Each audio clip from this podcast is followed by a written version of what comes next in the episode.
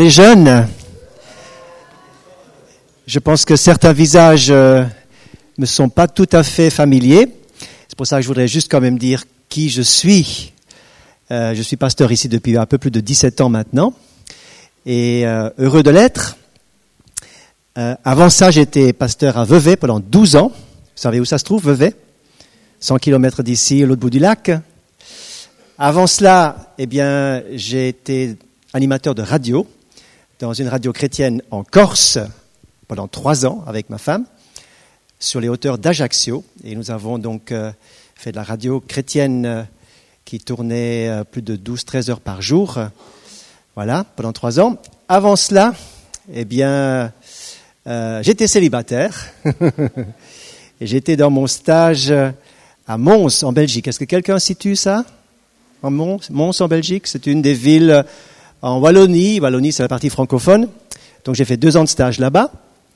Avant ça, j'ai été stagiaire à Copenhague, au Danemark, pendant six mois. Et j'ai travaillé donc là dans, dans une église euh, où on parlait danois, voilà, comme dans le pays. Et encore avant ça, j'ai été à l'école biblique, également au Danemark, pendant trois ans. Et avant ça, qu'est-ce que j'ai fait? Eh bien, j'ai fait l'armée. J'ai fait une année d'armée. Et puis, encore avant ça, eh bien, j'ai fait euh, cinq ans d'études à l'Uni, à Liège, en Belgique, pour devenir ingénieur industriel. C'était le nom de l'époque. Voilà. Et puis, si vous voulez encore savoir, avant, vous questionnez mes filles, elles vont vous dire tout le reste. Je crois que votre euh, thème actuellement, c'est la sagesse. C'est bien ça, hein? Je voudrais vous parler ce soir de quelqu'un qui a pas directement demandé la sagesse, mais qui a agi selon la sagesse. Parce que le Seigneur voudrait pas seulement que nous ayons des connaissances, mais que nous puissions mettre en pratique la sagesse, quelque chose que Dieu nous donne et qui est nécessaire non seulement pour notre vie, mais pour ceux qui nous entourent, et même pour la région, même pour le pays. Est-ce qu'il y a quelqu'un ce soir qui voudrait être une bénédiction pour son pays? Nous allons voir ce soir un jeune, un jeune qui avait une devise. Il est dit que ce jeune avait une devise qui était celle la suivante. Il s'engageait pour le bien, pour la vérité et pour la droiture. Et parce qu'il avait cette devise, la Bible ajoute que Dieu lui a fait réussir pleinement son existence. On va découvrir ce jeune. Tournez avec moi dans le deuxième livre des Chroniques au chapitre 29. On va découvrir ce jeune, qui il était, quelles étaient ses valeurs et surtout ce qu'il a fait au niveau de la sagesse. Deux Chroniques, chapitre 29. Je ne sais pas si on peut projeter les versets. Tu peux faire ça? 1 et 2. Et voici que nous découvrons le nom de ce jeune. Ézéchias devint roi à l'âge de 25 ans. Il régna 29 ans à Jérusalem. Le nom de sa mère était Abia, fille de Zacharie. Il fit ce qui est droit aux yeux de l'Éternel, en tout point comme avait fait David, son père. Ézéchias, ça veut dire Dieu est ma force. Dieu est ma force. Voilà que ce jeune, à 25 ans, au moment où son père va mourir, il va obligatoirement devenir roi dans son pays, en Israël. Il n'a pas choisi d'être roi, mais parce qu'il est né dans une famille royale, il va prendre la succession et va devenir roi pour être celui qui va prendre une tâche extrêmement importante, extrêmement euh, capitale pour la marche de son pays. La Bible nous dit que ce n'est pas nous qui avons choisi Dieu, mais c'est Dieu qui nous a choisis et qui nous a établis pour que nous soyons ses amis, ses serviteurs, et pour que nous portions du fruit. Vous devez toujours vous souvenir, tout comme Ézéchias qui n'a pas choisi d'être roi, mais il a été mis dans une position de roi, que, en fait, là où vous êtes, là où je suis, En réalité, même si j'ai fait un certain nombre de choix, c'est Dieu qui a choisi pour que je sois là où j'en suis. Le choix est de Dieu. Ce n'est pas vous qui m'avez choisi, dira Jésus, c'est moi qui vous ai choisi. Et il est donc propulsé à l'âge de 25 ans déjà dans une position et une fonction d'autorité, de puissance et de pouvoir incroyable. Il nous est dit que il a un double héritage. Sa mère s'appelle Abia et son père, dont vous lirez toute l'histoire dans le chapitre précédent, s'appelle Ahaz. Il a deux parents, un papa et une maman. La Bible nous dit que la maman était une femme qui craignait Dieu. C'est la fille du sacrificateur Zacharie. De l'autre côté, il a son père qui était un roi qui était malheureusement très mauvais. Très mauvais. Vous lirez tout ce qu'il a fait, tout ce qu'il a gâché. Il a amené un désastre dans le pays d'Israël. Il a descendu le pays en bas. Le pays qui avait beaucoup d'avantages, la présence de Dieu, il a fait des choses, des choix les uns après les autres qui ont ramené le pays dans une véritable catastrophe, une fermeture spirituelle, une sécheresse spirituelle, mais aussi dans, une, dans un désastre économique, etc. Vous savez, les parents, on ne les choisit pas. On les reçoit de Dieu. On a tous un papa et une maman. Moi, j'ai encore ma mère. Mon père n'est plus en vie depuis plus de 12 ans. Est-ce que les parents sont parfaits? Personne n'a des parents parfaits. Peut-être que vous avez des très bons parents, soyez reconnaissants. Mais Ézéchias n'est pas né dans des circonstances il n'a pas été élevé dans des circonstances idéales. Son père, c'était pas du tout ça. Sa mère, c'était bien. Et dans ce climat ambigu à la maison, il a dû se construire pour devenir un jeune homme qui allait prendre la place du roi. Vous savez, vous n'avez pas besoin d'avoir des circonstances parfaites pour devenir quelqu'un de bien. Vous n'avez pas besoin d'être environné dans une maison parfaite avec des parents extraordinaires, les meilleurs parents du monde, pour réussir votre vie. Ézéchias n'a pas eu la chance d'avoir un père qui était formidable, qui était une bonne référence pour lui. Mais nous pouvons tous dire, et la parole de Dieu nous demande d'honorer nos parents. Elle nous dit, honore ton père et ta mère. Ils n'ont pas été parfaits, ils ne sont pas parfaits, mais nous sommes appelés à les honorer, à les respecter, à les aimer et à prier pour eux, et puis à leur être véritablement soumis dans un premier temps, tant que nous sommes sous leur toit, et ensuite nous devons les respecter, les aimer et les servir aussi, les soutenir quand ils vont vieillir. Ézéchias a compris que même s'il n'avait pas les meilleures références à la maison, je trouve quelque chose d'extraordinaire dans ce verset 2 il fit ce qui est droit aux yeux de Dieu. Ce jeune a émergé comme un, homme qui craignait Dieu dans un milieu qui n'était pas clair, qui n'était pas super, parce que il a, agi, il, il a fait comme avait fait David son père. Est-ce que David était son père? Non. C'était Akaz qui était son père. Mais Ézéchias, il a su regarder à une référence supérieure. C'était le premier roi d'Israël, son modèle, c'était David. Et il va agir comme l'homme selon le cœur de Dieu, comme David. Cher ami, ce soir, cher jeune, j'aimerais te dire, quels que soient tes parents, quelles que soient tes références, tu peux toujours te référer à quelqu'un de plus haut quelqu'un qui est un vrai modèle, et le vrai modèle pour nous tous, c'est le Seigneur Jésus lui-même. C'est le Fils de David, Jésus. Ne regarde pas toujours à exactement la référence que tu as à la maison, parce que nous pourrons tous être déçus un jour ou l'autre. Mais regardons au modèle parfait que nous avons dans la parole de Dieu, qui est le Seigneur lui-même, David. Les temps sont mauvais très mauvais.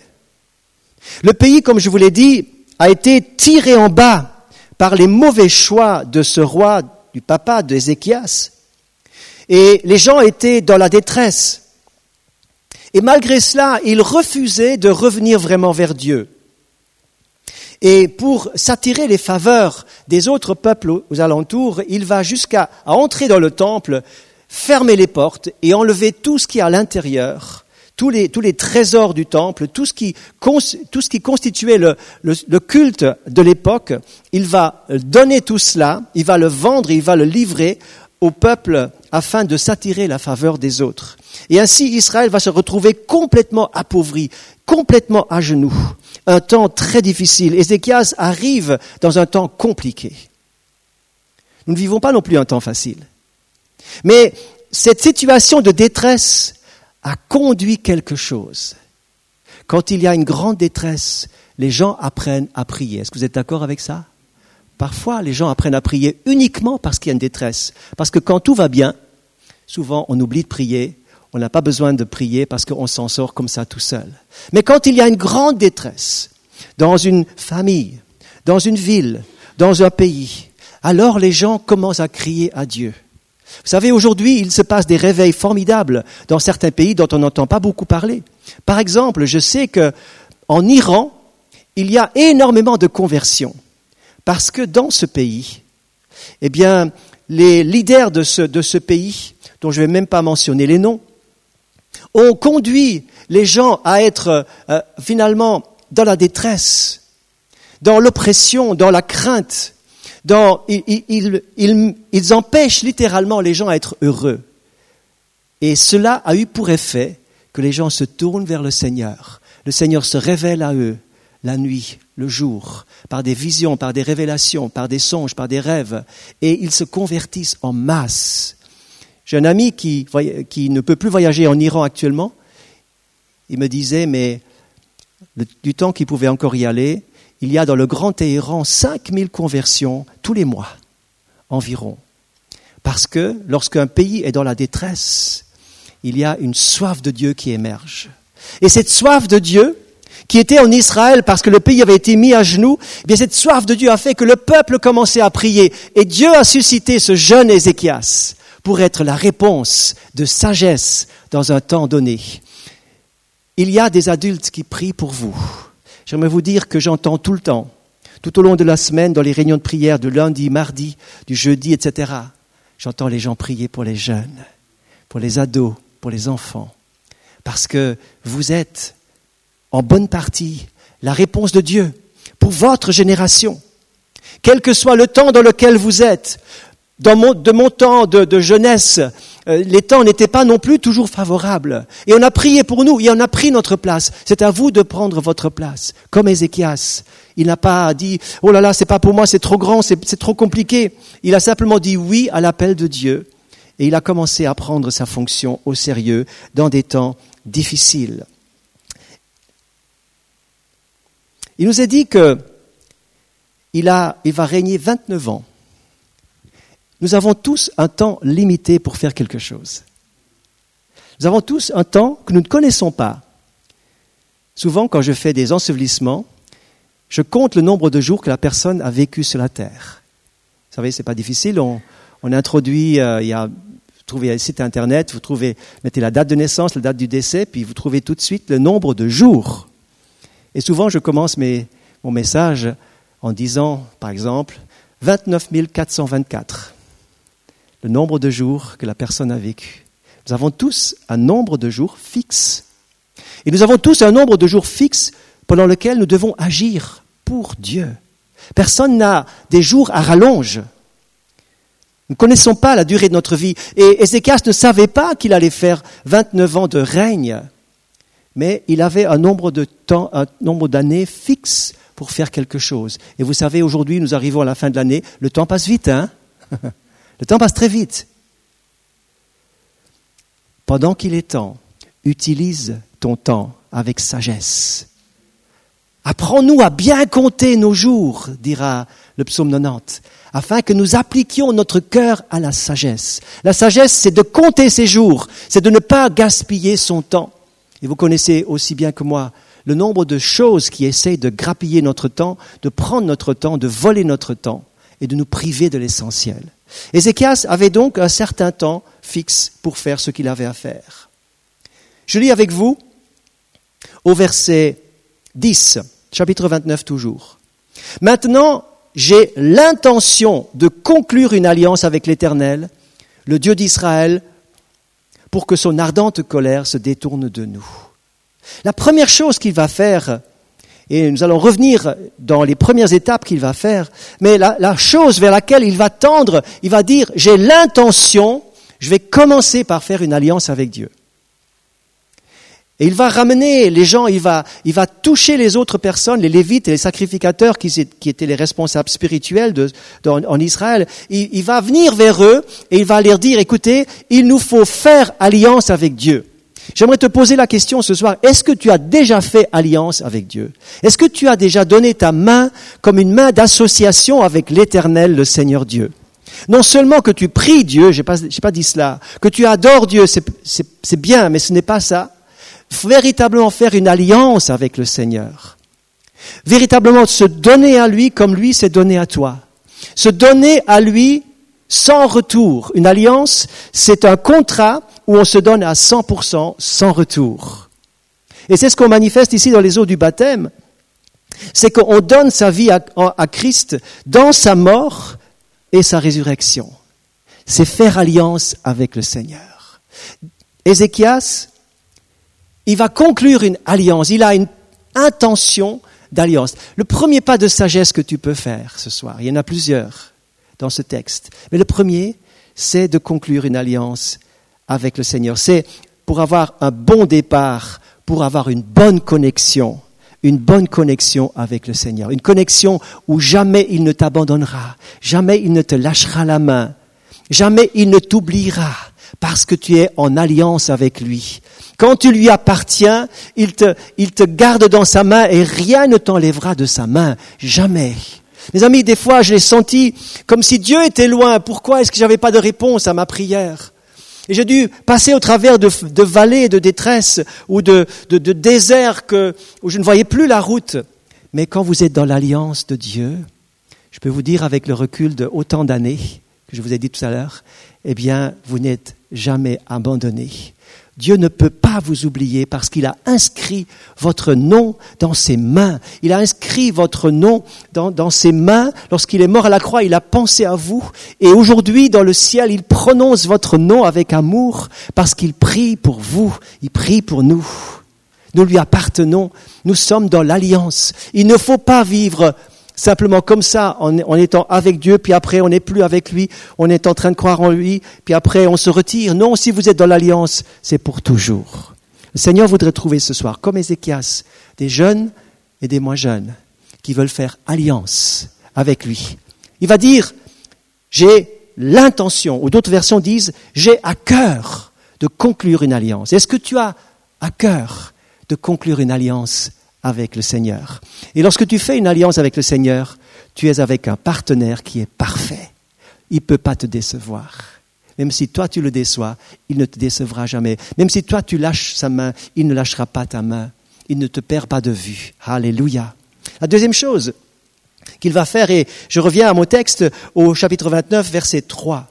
C'est lui qui, donc, c'est Ézéchias, qui, la première année de son règne au premier mois, ouvrit les portes de la maison de l'Éternel et les répara. Il est roi à 25 ans. Avant de mettre en place un programme économique, politique, social, éducatif ou militaire, la première chose qu'il va faire, ce n'est pas rassembler les ministres, mais la première chose qu'il va faire, c'est de s'en aller tout droit vers la maison de Dieu pour ouvrir les portes. Il nous est dit, et j'aimerais que vous puissiez souligner ce mot, il va faire ça comme une priorité de sagesse.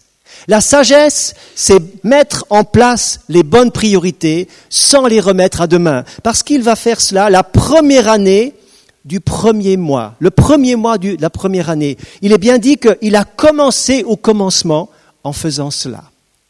La priorité, c'est une décision de sagesse. Ne repousse pas à demain ce que tu peux faire aujourd'hui. Ça s'appelle la procrastination. C'est remettre à demain toujours quelque chose qu'on n'a pas envie de faire aujourd'hui. À demain, quand je serai moins fatigué, quand j'aurai moins de travail, j'ai pas envie, c'est trop difficile. On, pousse à, pour un autre jour des choses qu'on n'aime pas, n'est-ce pas vrai? Alors, Ézéchias, il a dit, non, non, non, je ne veux pas entrer dans ce jeu-là. Je commence avec une tâche difficile, c'est de faire du ménage là où il faut faire du ménage. Le premier jour, le premier mois de la première année, il s'en va vers la maison de Dieu et il ouvrit les portes car il dit pour que mon ministère réussisse, il faut véritablement que Dieu soit remis au centre de mon pays. Il faut que Dieu soit au centre de ton cœur, de ton cœur, si tu veux que ta vie réussisse. Vous êtes là? Ou bien est-ce que je prêche dans le désert ce soir? Il faut que les portes du cœur soient ouvertes. Il faut que les portes de la communion avec Dieu soient des portes grandes ouvertes pour que le Seigneur puisse bénir notre vie, puisse bénir notre famille, puisse bénir notre pays. Il faut que les portes de la maison de l'Éternel soient ouvertes et que les portes soient réparées. Vous savez, aujourd'hui, on vit dans, un temps où tout ce qui casse, on jette, puis on prend du neuf. Mais on a posé la question à un couple qui était marié depuis 50 ans. Et on leur a dit, mais donnez-nous le secret de la longévité de votre couple, de votre mariage. Qu'est-ce que vous avez fait pour que vous soyez toujours ensemble au bout de 50 ans? Alors ils ont répondu par une parole de sagesse. Et ils ont dit, ah, ben nous, on fait partie d'une époque où on réparait ce qui est cassé, au lieu de jeter ce qui casse. C'est pour ça qu'on est ensemble. Réparez ce qui ne va pas. Revenez là où vous avez cassé quelque chose. Revenez là où vous avez abandonné quelque chose. Revenez là où vous avez arrêté de faire quelque chose de juste. Vous savez, le Seigneur nous attend là où nous l'avons laissé. Souvent, nous voulons expérimenter des choses et faire des choses nouvelles, mais nous oublions qu'à un moment donné, nous avons lâché la main du Seigneur, nous avons fait quelque chose qui n'est pas juste, et le Seigneur attend qu'on revienne là où quelque chose n'a plus marché, quelque chose s'est cassé. Peut-être ce soir, quelque chose, à un moment donné, peut-être même cette semaine, s'est cassé dans votre vie, Quelque chose n'est plus comme avant. Votre conscience témoigne en vous-même que ce n'est plus exactement ce que je souhaite. Quelque chose ne va, pas. Je veux revenir là où j'ai lâché le Seigneur. Et le Saint-Esprit est là ce soir pour montrer où vous avez peut-être besoin de réparer quelque chose. Peut-être demander pardon, peut-être de restaurer une relation. Quelque chose doit être réparé. Est-ce que vous êtes d'accord avec ça? Que c'est important c'est une démarche de sagesse de réparer ce qui est cassé. Il va donc réparer la porte du temple et ensuite il va poursuivre au verset 5. Il va rencontrer les sacrificateurs et les lévites, donc les responsables spirituels de ce temps en Israël. Il va les rassembler. Il va leur dire, écoutez, lévites, Maintenant, sanctifiez-vous et sanctifiez la maison de l'Éternel, le Dieu de vos pères, et mettez ce qui est impur hors du lieu saint. La première chose, la première démarche de sagesse, c'est de faire une alliance avec Dieu. La deuxième démarche de sagesse, c'est de ne pas repousser à demain ce que je peux faire aujourd'hui, de revenir là pour réparer quelque chose et d'ouvrir les portes du temple, de restaurer la communion avec Dieu et de ne pas court-circuiter l'endroit où je dois revenir vraiment à Dieu. Troisième démarche de sagesse, c'est de commencer à balayer devant sa propre porte. Souvent, nous voyons ce qui ne marche pas chez les autres. Nous voyons tout de suite ce qu'il faut changer chez papa, maman, le frère, la sœur, le copain de droite ou de gauche, nous savons, nous voyons tout de suite ce qui ne va pas. Mais Ézéchias va dire aux Lévites, c'est vous qui devez vous sanctifier. Oui, oui, vos pères, ils ont fait le mal. Vos pères ont été infidèles, ils ont abandonné le Seigneur, ils ont détourné leur regard du sanctuaire, ils leur tourné le dos, ils ont fermé les portes. Oui, oui, c'est eux qui sont coupables. Et on peut dresser toute la liste de ce qui ne marche pas. On connaît, on a fait le diagnostic, c'est à cause de ça, à cause de ça, c'est eux qui ont mal fait, c'est les autres qui ont mal fait. Ézéchias va dire, on sait, on sait, on sait ce que nos pères ont fait de mal, mais maintenant c'est vous qui devez vous sanctifier. Commence à balayer devant ta propre porte. Sanctifie-toi toi-même aujourd'hui. Ne regarde ni à droite ou à gauche de celui qui devrait vraiment se sanctifier parce que lui en a besoin. Non, toi tu en as besoin. C'est se mettre à part pour Dieu. C'est prendre du temps pour lui, c'est vivre dans la pureté, c'est choisir les intérêts de Dieu, c'est commencer à ressembler au Saint-Esprit, celui qui est saint et qui nous transmet les valeurs de sainteté. C'est aimer ce que Dieu aime et c'est haïr ce que Dieu est. C'est approuver ce qu'il bénit et c'est de se détourner de ce qu'il ne veut pas. C'est ça la sanctification. Est-ce que nous sommes d'accord ce soir par ces mêmes démarches qu'Ézéchias a fait Ces mêmes démarches qu'Ézéchias a faites, c'est se sanctifier. C'est ce retour à Dieu, cette sanctification. Ézéchias a fait ça avec douceur parce qu'il nous a dit au chapitre 30, verset 22 que Ézéchias, il a, souvent approché les sacrificateurs. Il était le roi, c'était pas lui le premier responsable de tout ça. C'était les sacrificateurs, le personnel religieux qui aurait dû mettre ça en mouvement. Or, Ézéchias est un homme rempli du Saint-Esprit. Il est un jeune roi. Il trouve sa fonction et il est déjà rempli de sagesse, rempli du Saint-Esprit, rempli de l'onction, et c'est lui qui va encourager les autres. Peut-être il y a des choses que ce serait à d'autres de les faire et pas à vous. Mais d'autres devraient faire ça. Mais vous, parce que le Saint-Esprit vous habite, c'est vous qui allez donner le ton, c'est vous qui allez commencer. C'est vous qui allez prendre la note, c'est vous qui allez prendre l'initiative. Est-ce que vous êtes d'accord ce soir d'être comme Ézéchias qui prend l'initiative, il va au-devant des autres et dit, Peut-être que vous avez failli, vous, auriez dû vous mettre en mouvement déjà bien, bien longtemps. Les sacrificateurs, les lévites, c'est votre job. C'est vous qui travaillez dans le temple. C'est pas ma place à moi. Moi, je suis dans le pays, en train de diriger le pays. Mais c'est lui qui donne le ton, parce que le Saint-Esprit l'habite. Veux-tu être rempli du Saint-Esprit? Eh bien, tu vas commencer à prendre l'initiative, tu vas donner le ton, tu vas prendre exemple, tu vas marcher devant les autres, tu vas inspirer d'autres, d'autres vont te suivre. À un moment donné, il se passera un mouvement de réveil, comme dans ce texte, lorsque vous lirez la suite du chapitre 29, 30, 31 et 32, eh bien, il y a tout un mouvement de réveil qui va gagner. D'abord les sacrificateurs, les lévites, ensuite les gens tout autour, du nord, du sud, de l'est et de l'ouest, vont être touchés les uns après les autres. Parce que quand le Saint-Esprit agit, ça bouge, quand le Saint-Esprit est à l'œuvre, eh bien, c'est fantastique ce que le Seigneur va mettre en place. Vous allez être étonnés. Comme dans le texte qui va suivre, on n'a pas fini encore.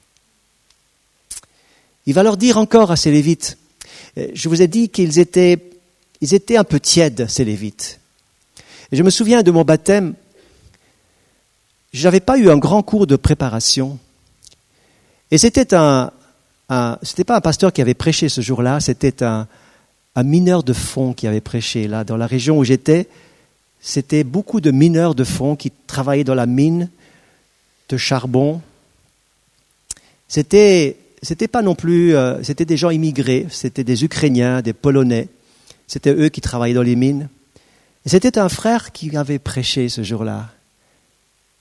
Connaissait la vie, connaissait le travail dur mais il était bouillant pour Dieu. Il nous disait à nous, les jeunes qui prenaient leur baptême, la veille de notre baptême, il nous disait, il ne faut pas que vous soyez tièdes, soyez bouillants pour le Seigneur. Et j'ai pris cette parole, et je m'en souviens aujourd'hui, euh, 40 ans après, je m'en souviens, ne sois pas tiède, sois bouillant. Attention, la tièdeur peut te gagner facilement, imperceptiblement, elle peut venir étouffer le feu enlever l'ardeur, le zèle, l'amour pour le Seigneur.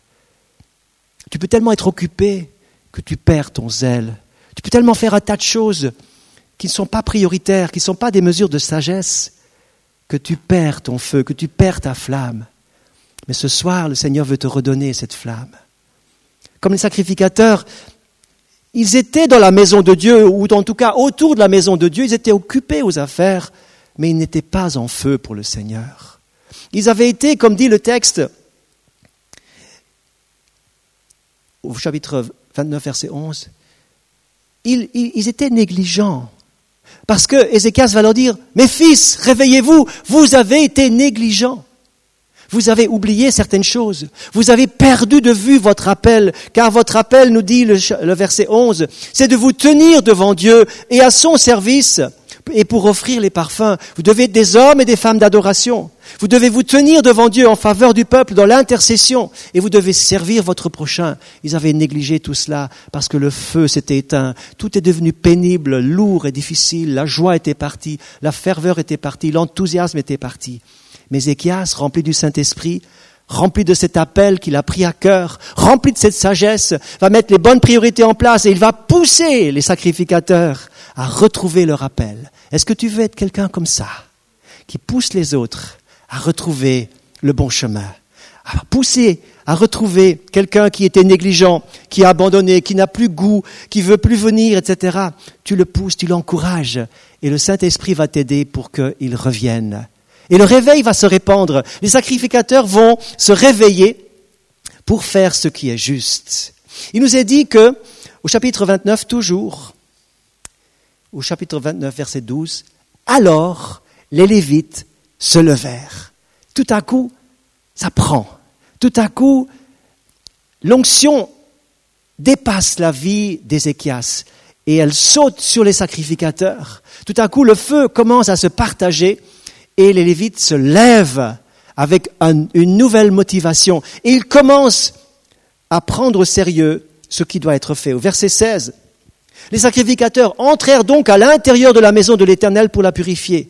Ils sortirent toutes les impuretés qu'ils trouvèrent dans le temple, jusque dans le parvis de la maison de l'Éternel, où les Lévites les reçurent pour les emporter dehors dans le ravin du Cédron. Ils commencèrent à sanctifier le temple le premier du premier mois. Le huitième jour du mois, ils entrèrent dans le vestibule, donc encore à l'intérieur. Ils mirent huit jours à sanctifier la maison de l'Éternel, et le seizième jour, ils avaient terminé.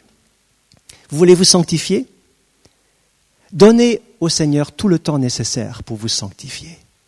Donnez au Seigneur tout le temps nécessaire. Ça ne suffit pas juste de lever la main et dire Seigneur, je veux me sanctifier, puis vous, puis vous sortez, vous êtes les mêmes.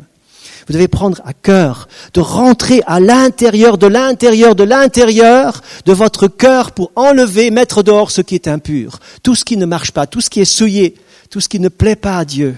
Vous savez, j'ai remarqué une chose. Souvent, nous pensons que tout va très bien et qu'il n'y a rien à sanctifier, que tout est en ordre. Mais lorsque vous vous approchez de Dieu, c'est comme vous vous approchez d'un projecteur puissant. Et lorsque vous êtes sous le projecteur puissant, vous allez observer toutes les choses que vous n'avez jamais remarquées auparavant. Toutes les choses qui sont sales, toutes les choses qui ne marchent pas, toutes les choses qui doivent changer. Vous le remarquez parce que la lumière de Dieu vient plus forte. Approchez-vous encore de Dieu. Approchez-vous avec motivation. Approchez-vous avec zèle. Laissez-vous attirer par la présence de Dieu. Et il saura vous montrer tout ce qui doit encore être sanctifié. Car sans la sanctification, écoutez bien, sans la sanctification, nul ne verra le Seigneur. Ça fait partie du programme. Ça fait partie du programme de sagesse. Ça fait partie des priorités. C'est tout au début de ce qui va se passer. C'est là que ça commence. Et lorsque le cœur est propre, et lorsque l'église est propre, lorsque le temple est propre, la gloire de Dieu va venir. Alléluia. La présence de Dieu va venir. L'onction du Saint-Esprit va venir. Oh, lorsque Jésus était dans le temple de Jérusalem, il va se fâcher parce que le temple était destiné à contenir la gloire de Dieu, mais elle était partie, la gloire de Dieu.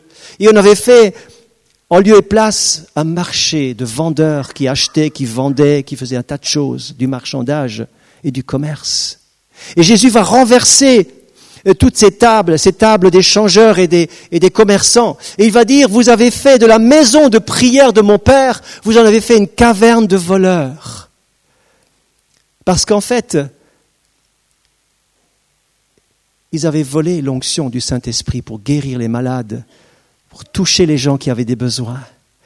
Ézéchias va purifier le temple pour que la gloire de Dieu revienne, pour que la présence de Dieu revienne. Il avait déjà ouvert les portes, mais maintenant il fallait purifier ça pour que la présence de Dieu vienne. Le Saint-Esprit viendra dans ton cœur, mon ami, si ton cœur est propre. Il viendra avec force.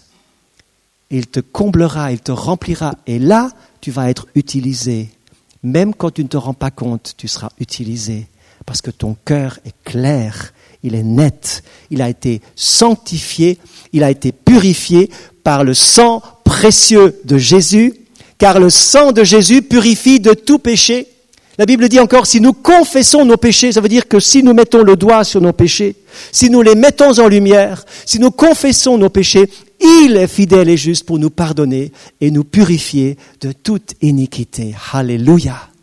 Oui, c'est ça l'œuvre du Saint-Esprit. Et c'est ça qu'il va faire justement dans ce temps de réveil spirituel à Jérusalem. Il va ouvrir les portes, ils vont sanctifier euh, ce, ce temple et ils vont mettre 16 jours pour nettoyer tout cela. Ils vont ramener tout ça dans le, dans, dans. Il faudrait qu'on donne ça encore en détail un petit peu, mais je ne vais pas prolonger parce que le temps a passé. Je vais juste dire encore deux, trois choses avant de conclure. À, à partir de là, au verset 26 du chapitre 29 toujours, eh bien, on voit que tout va redémarrer le culte va redémarrer. Il nous est dit que les Lévites prirent place avec les instruments de David. Les sacrificateurs, les trompettes, Ézéchias dit qu'on offre de l'holocauste sur l'autel. Et au moment où on commença l'holocauste, commença aussi le chant de l'éternel. La croix de Jésus est revenue au centre, au centre du culte.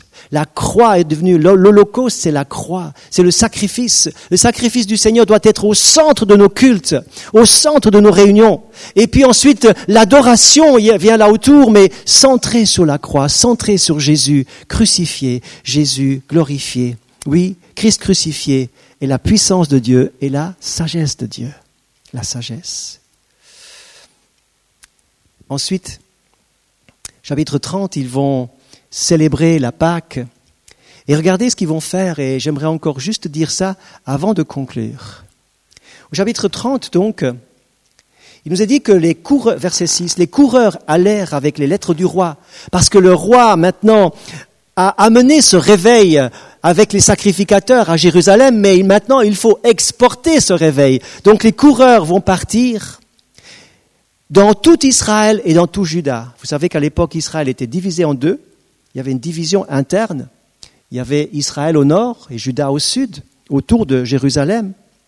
Mais Ézéchias hmm, avait tellement envie que cette action du Saint-Esprit, cette action de retrouver la communion avec Dieu, de retrouver un pays qui est remonté après cette lourde descente, il fallait que ça dépasse toutes les frontières.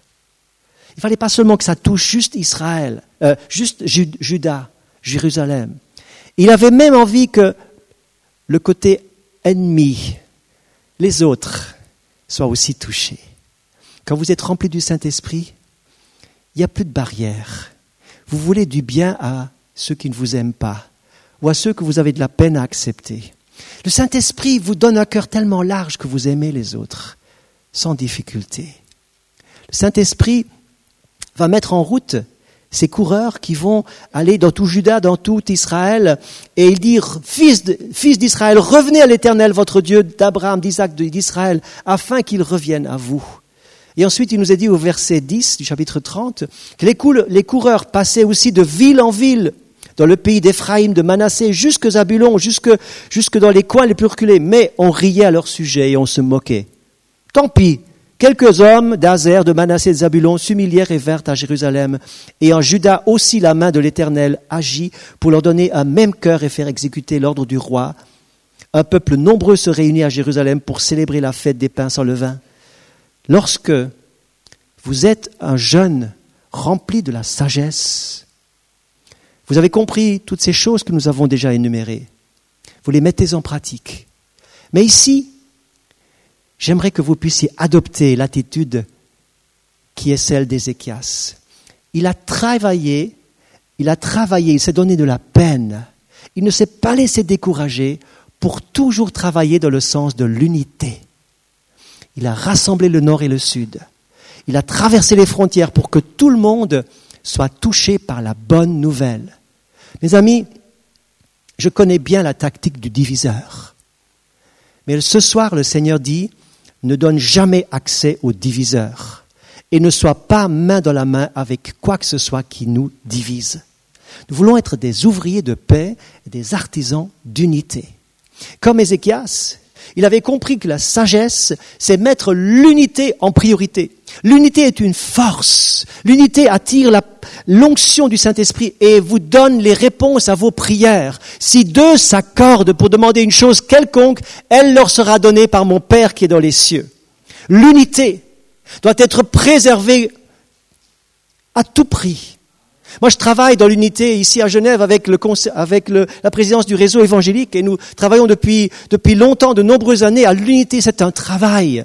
Ça demande de l'énergie. Ça demande un investissement. Mes amis, investissez-vous pour rester unis, pour gagner dans l'unité et que rien ne vous divise d'aucune manière. Parce que le diable sait très bien que si un groupe de jeunes marche très bien, eh bien, il suffit de semer des divisions et la faiblesse viendra sans crier gare. Mais nous n'allons pas ce soir nous laisser intimider, ni prendre par derrière, par les les stratégies ou les stratagèmes du diable qui veut diviser. Mais comme Ézéchias, Ézéchias allait prendre une mesure de sagesse et il va mettre tout en œuvre, vous lirez tout le chapitre 30, pour que tout le pays dans son ensemble, au-delà des barrières et des frontières qui existaient à l'époque, il voulait que tout le monde, du nord au sud, Tant pis pour ceux qui se moquaient, il est passé tout droit pour aller vers tous ceux qui étaient intéressés, pour rassembler le plus grand nombre et faire vraiment une fête à l'Éternel. Et à partir de là, c'est là mon mot de conclusion. Lisez avec moi chapitre 32, verset 1. Après ces événements, je termine maintenant, et ces actes de fidélité, arriva Sénachérib, roi d'Assyrie, qui entra en Juda, assiégea les villes fortes et ordonna de les forcer. Quand vous faites quelque chose de sage, quand vous faites quelque chose de juste, quand la présence de Dieu revient, lorsque le Saint-Esprit est à l'œuvre, lorsque le Seigneur est en train d'opérer, d'agir, est-ce que vous croyez vraiment que le diable va vous laisser faire? L'adversaire va arriver. Il nous a dit que après ces choses, le culte a été rétabli. Les holocaustes ont été offerts. La musique et les chants, la louange, l'adoration a retrouvé place. Quand vous lirez le chapitre 31, les dîmes, les offrandes sont revenues. Également, la générosité a, repris naissance au sein du peuple. Et après ça, tout à coup, pourquoi donc L'ennemi s'est levé? Vous vous levez pour Dieu, l'ennemi se lève pour vous arrêter. Vous vous levez pour prendre une bonne décision, l'adversaire essaye de vous décourager. Vous levez plutôt pour lire votre Bible et prier. Tout à coup, il y a quelque chose qui s'oppose. Mes amis, prenez résolution comme Ézéchias. Regardez ce qu'il a fait. Ézéchias, il va prier. Il va prendre avec lui son ami le prophète Ésaïe, chapitre 32, verset 20. Et ils se sont mis à prier au sujet, à ce sujet, ils crièrent ensemble vers le ciel. Alléluia. Moi, j'ai souligné ce verset de ma Bible, verset 20 du chapitre 32. D'abord, il leur a dit, ne craignez pas. La sagesse, c'est de ne pas céder à la panique, mais c'est de prendre l'unité avec les frères et ensemble prier pour la cause. Regardez, verset 21. Alors, l'Éternel envoya un ange qui extermina dans le camp du roi d'Assyrie tous les vaillants hommes, les commandants et les chefs alors le roi détourna, retourna dans son pays, la honte au front, il entra dans la maison de son Dieu, et là ses propres fils le firent tomber par l'épée. L'ennemi sera vaincu.